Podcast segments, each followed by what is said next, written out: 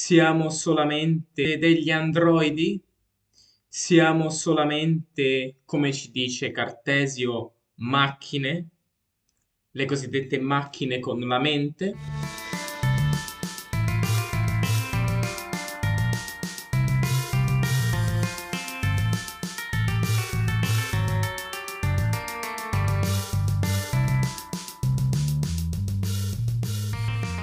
Benvenuti e benvenute. Oggi parleremo di, della concezione del corpo, della fisiologia cartesiana, prima di addentrarci in quella che è la sua concezione delle passioni, perché per spiegare bene che cosa sono le passioni dell'anima, perché ci serve comprendere che cos'è il corpo, anzi qual è la funzionalità del corpo.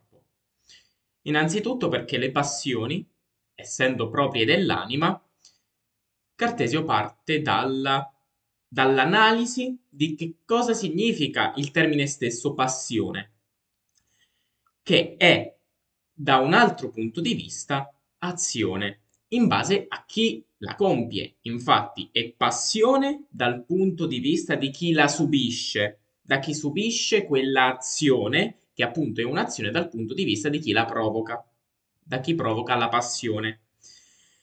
Che significa ciò? Significa che l'unica cosa che di più agisce sulla nostra anima è il corpo. È inevitabilmente il corpo, in virtù dell'unione tra res extensa e res cogitans, che nell'essere umano, e solamente nell'essere umano, trovano unione. Quindi che cos'è il corpo? In Cartesio il corpo ha due diversi significati. Da un lato è la materia, il corpo come materia, il corpo come estensione, come res extensa, appunto. Quindi l'idea del, del mio corpo, ad esempio, che non è diverso dalla, dal corpo di un animale.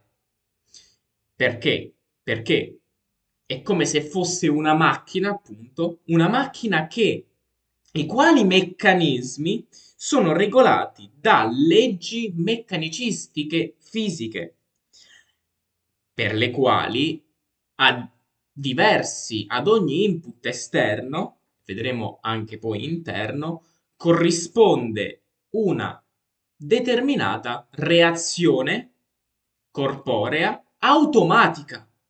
Quindi il corpo, per Cartesio, la materia, non ha alcuna finalità al di fuori della propria sopravvivenza, non ha alcun, non ha alcun senso ontologico, non ha alcuna proprietà al di fuori dell'essere corpo.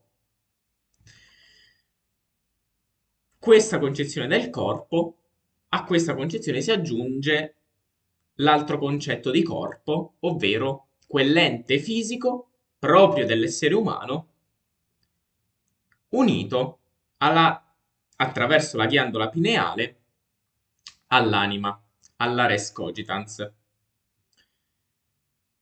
Riprendendo Elisabetta di Boemia, quindi quello che dicevo nell'episodio scorso, l'idea secondo cui gli viene problematizzata questa unione dualistica tra res extensa che è materiale ed estesa quindi tangibile, e la res cogitans, immateriale, in estesa. Com'è possibile che siano connesse? Com'è possibile che la stessa ghiandola pineale, che la stessa anima che opera all'interno della ghiandola pineale abbia un primato di azione sul corpo, data la loro, etero, la loro eterogeneità? Com'è possibile? Cartesio, come già ho anticipato, sempre nell'episodio scorso, non vuole rispondere alla domanda che cos'è l'anima, ma vuole rispondere alla domanda qual è la funzione dell'anima. Un corpo, quello nostro, dell'essere umano, che appunto rispondendo, come ho già detto, come se fosse una macchina, come se fosse un orologio, ai, me- ai propri meccanismi, alle proprie leggi di causa e effetto, leggi naturali appunto, opera e continua a muoversi anche senza l'anima. Così come l'anima, da un lato, prova le passioni in quanto legata al corpo, perché appunto essendo il termine stesso lo dice passioni, inevitabilmente implicano un'azione da quest'altro lato. Dall'altro lato c'è il corpo che agisce sull'anima. L'anima però, per Cartesio, ha comunque una propria attività, essendo libera e autonoma anche rispetto al corpo. Senza il corpo saremmo lo stesso soggetti esistenti e pensanti, secondo Cartesio. Contrariamente alla concezione aristotelica, secondo cui sussisteva il sinolo tra anima e corpo, quindi un'unione indissolubile tra le due cose. Nulla che è nell'anima vi è perché non è passato prima per il corpo, per i sensi. Concezione aristotelica, poi anche kantiana, ma è l'idea che e che Cartesio appunto rivoluziona, utilizzando sempre la concezione di rivoluzione cartesiana. Non è più la concezione teologica secondo cui le caratteristiche proprie del corpo, dei corpi, come il calore, il movimento, sia la vitalità, la vita stessa, siano dovute all'anima, alla presenza di quest'anima. Cartesio ci dice che non è vero. Non è che quando la concezione teologica, appunto, quando l'anima muore, muore il corpo. No, è quando il corpo che muore, allora muore anche l'anima. E senza volerlo, come già dicevo, Cartesio pone, l'io penso, pone quest'anima, questo cogito, come una modalità d'essere della materia stessa. Ovviamente, quando dici, eh, ma come cazzo non hai fatto ad arrivarci, stupido Cartesio? Ma semplicemente era il XVII secolo, non aveva quelle, quelle intuizioni che arriveranno successivamente. Quindi lui salva, come ci tengo a ribadire, la libertà dell'anima. Nonostante ciò, come è lui stesso a scrivere, logicamente pone la stessa anima come qualcosa di estremamente fisico, di estremamente corporeo sia perché, come ho detto, è lui stesso a scrivere che quando il corpo muore, l'anima muore e non il contrario. In più, quando parleremo delle passioni, vedremo come è ancora più forte questa idea dell'io penso come qualcosa di fisico, di corporeo. Nonostante ciò, lui comunque le identifica come due sostanze diverse due sostanze diverse con due, la quale sostanzialità non è da problematizzare, con due funzionalità diverse all'interno di uno stesso circuito organico, che è la vita del nostro corpo. Quindi ponendo l'anima innanzitutto, iniziando con lui, iniziando lui stesso, Cartesio a indagare la funzionalità di questa cosa. È quella che poi sarà indagata dai filosofi successivi, da Kant in poi. Attualmente ancora non è tanto la sostanza della coscienza della mente, ma la sua funzionalità.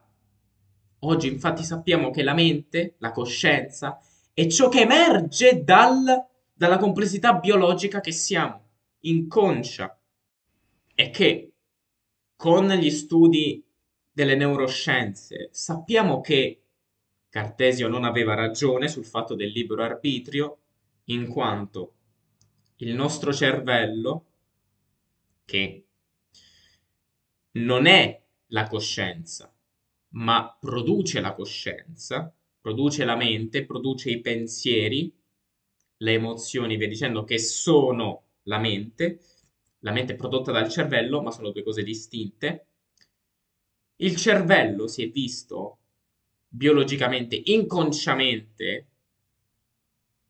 quindi non possibile conoscerlo appunto, sa che scelta prenderemo prima ancora che la nostra consapevolezza, prima ancora della nostra consapevolezza di illuderci di aver scelto qualcosa. Ovviamente, come ci ricorda Kant, l'illusione del libero arbitrio è uno dei giudizi delle illusioni proficue al vivere. Quindi Cartesio inizia a porre le basi per quello che sappiamo noi oggi di ciò che siamo, ovvero che la, la conoscenza sensibile, come ho già detto, la nostra, la, ciò che è coscienza, vi è perché ciò che emerge da altri cambiamenti che sussistono in ciò che è inconscio, quindi cambiamenti meccanici, come se fossimo delle macchine, come ci descrive Cartesio, però a lui mancano gli studi odierni, quindi cambiamenti meccanici che si traducono in cambiamenti elettrochimici, e quindi appunto l'idea delle neuroscienze, ma non è, questa, non è questo il contesto in cui approfondire. Quindi tornando all'idea della fisiologia cartesiana, quindi indaghiamo la funzionalità del corpo, qual è la sua funzione, come opera il corpo, il corpo però inteso come ente fisico proprio dell'essere umano. Vediamo come al centro dell'attività corporea vi è la cosiddetta circolazione ematica, ovvero l'idea secondo cui alla base del movimento ci sia la, il battito cardiaco, il muscolo del cuore che appunto pompa il sangue, che è il cosiddetto calore, che mentre precedentemente a Cartesio, Galeno ed Aristotele ad esempio lo intendevano da un punto di vista qualitativo, Cartesio lo descrive come un fenomeno meccanico che agita i corpi. Quindi il, sa- il cuore pompando il sangue è come se fosse questo calore che permette al corpo di muoversi, di avere vita e non è l'anima appunto a darci la vita. Perché l'anima, sappiamo, essa stessa frutto del corpo, ma questo Cartesio non lo sa. Quindi il sangue, perché è così importante in Cartesio? È così importante perché in esso la parte, lui dice, la parte di vento più sottile, la, le particelle più sottili e più agitate, più veloci che compongono il sangue, li chiama spiriti animali. Stesso, diciamo, stesso termine che riprende da Galeno, ecco perché Galeno è così importante, vuoi o non vuoi, soprattutto per comprendere Cartesio. Questi spiriti animali vengono pompati dal cuore in tutto il corpo, raggiungendo i muscoli e anche il cervello. Per il cervello si apre totalmente un altro capitolo che vedremo nei prossimi episodi per quanto riguarda l'anima stessa, la funzionalità dell'anima e della conoscenza sensibile. Per quanto riguarda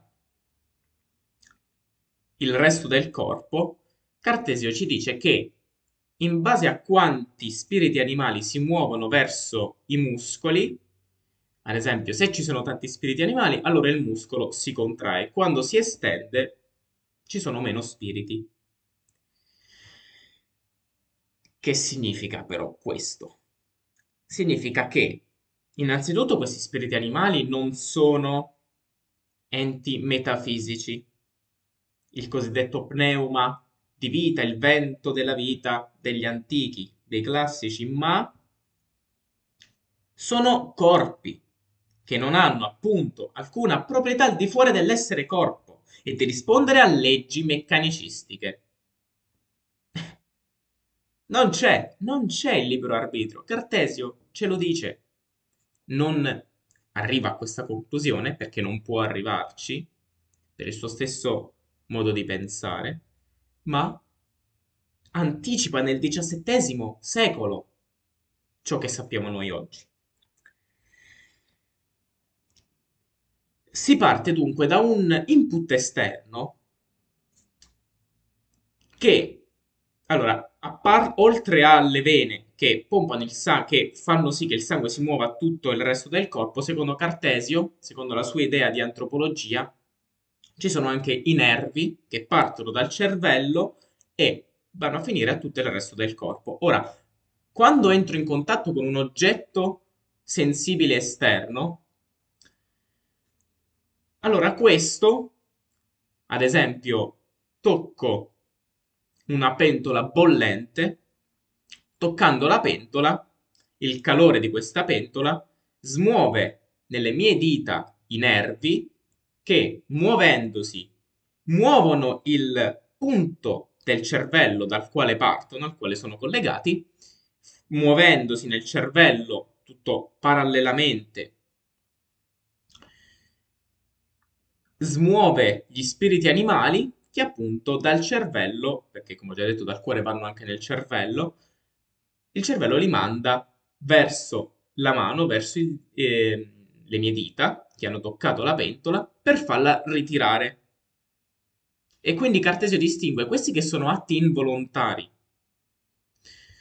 come ad esempio quando faccio così davanti ad una persona e questa involontariamente chiude gli occhi, si ritira anche se, non so, sa razionalmente che non la colpirò, questa azione non può danneggiarla, ma involontariamente, per, per il modo in cui la macchina del nostro corpo è fatta e reagisce agli stimoli esterni, si muove in qualche modo, prima della nostra consapevolezza.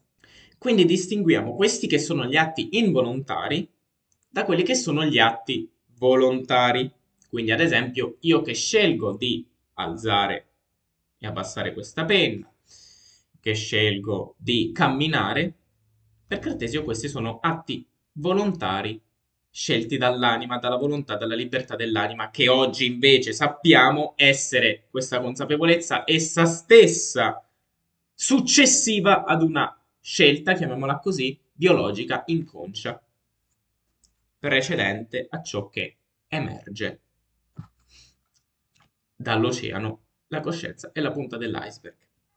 Bene, per oggi abbiamo concluso perché altrimenti dovremmo Ah, sta passando l'ambulanza, spero non si senta. Prossimamente vedremo la funzionalità dell'anima e dunque parleremo delle passioni.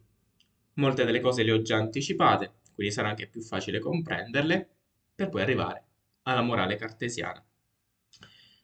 Grazie a tutti, se volete aiutarmi a crescere condividete l'episodio, mettete mi piace, noi ci vediamo alla prossima!